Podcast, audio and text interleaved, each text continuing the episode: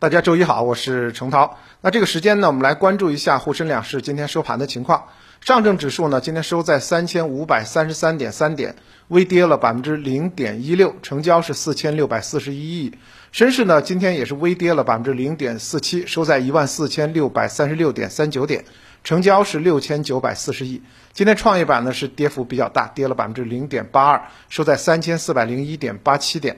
那么三大指数今天集体的收跌，但是其实今天上涨的个股的数量呢超过三千只，所以呢指数下跌，其实个股呢走势还是良好的。那么市场的成交量依然维持在一万亿的上方，达到一点一五万亿。今天行业板块也是涨多跌少，食品饮料、环保、旅游、医疗行业是领涨，化肥、能源、金属今天是领跌。那今天的关注点啊，大家的注目点不在沪深两市。呃，再继续靠北是北交所，今天是敲锣开市，这一点呢，大家这些投资者，我们这些投资又见证了历史。那么，在北京证券交易所开市的首日，八十一家首批上市公司也是集体亮相，其中呢，整体表现都是非常好的，在今天走的都很好。那么，北交所的十只新股今天也是集体上市亮相，最高涨幅接近百分之五百啊，五倍的涨幅，就今天一天。整体来看呢，啊，北交所首批上市公司充分体现了北交所创新型中小企业的市场定位。这八十一家公司呢，基本上都是好多都是这个专精特新的排头兵，啊，成长性也不错，呃，经营状况也是稳健的，很多行业在全国也是细分赛道的领先的地位。那么，当然北交所呢，它一方面呢，呃。这些公司具备较强的创新性和发展潜力，同时也要提醒大家，它的业绩波动性会比较大。这些上市公司的经营风险也比较高，容易受到外部环境的冲击。因此的话，在今天北交所上市这开盘的第一天呢，也是特别提醒我们广大的投资者。那么一方面可以积极的参与北交所的这个投资，一方面要知道北交所它具有一定的投资门槛。那么北交所呢？它的投资门槛主要是两项啊，第一项是这个呃平均日证券资产是五十万元，而且不能用两融资产，就不能借钱。同时呢，还要具备两年以上的证券投资经验啊，这是特别强调，也是因为北交所呢，它的这些上市公司整体的波动性还是比较强的，所以呢，也是有保护投资者的这个意思在里面。另外关注啊，统计局在今天公布了十月规模以上工业增加值同比增长百分之三点五，这个数字呢比上月是加快了零点四个百分点，两年平均增长百分之五点二，比上月加快零点二个百分点。所以整体来讲，从规模企业的啊表现来讲的话，经济运行总体平稳，持续恢复。还要注意，呃，沪深两市啊，本周呢是有。一千六百亿左右的解禁洪流来袭，所以呢，大家要注意手上个股。啊，首先呢是这三十有三十八家个股是要解禁的，那么合计解禁是一千五百七十三点四九亿。那么解禁规模最大的是中国人保，将有一千两百七十八点六二亿这个上市流通啊，这么多钱上市流通。另外呢，像呃宇信科技、涪陵榨菜。还有汤臣倍健，他们的这个解禁市值都是靠前的。你手上有没有这些个股啊？注意一下它的成交量的变化。那么我们还是尽量的避开是这种呃这个踩雷的这个状态。那么在今天的沪深两市的交易当中呢，大家感觉到主线比较缺乏，市场呢呈现出了这个呃没有排头兵的这样一个状态。那多少的原因呢？也是因为北交所那边。今天呢是热闹鸣锣，大家的关注点其实往那儿靠了不少，所以在今天呢，我们的板块分析方面呢就不谈自己了，谈谈这个长远的一个啊构想，当然主要是来自于各个头部券商他们的看法。首先呢，中金公司他们认为呢，其实呃近期呢。这个消费有预期改善的一个状态，同时呢，短期呢稳增长的这个业态呢也会呈现出来，所以呢，呃，三类公司呢在四季度及后期呢值得大家来关注。一个是高景气制造方向，包括像新能源、新能源汽车，还有科技半导体等等。第二呢，就是中下游的消费在四季度都会火，包括食品饮料。医药、家电、汽车和零部零部件，还有轻工家纺、互联网传媒、农林牧渔。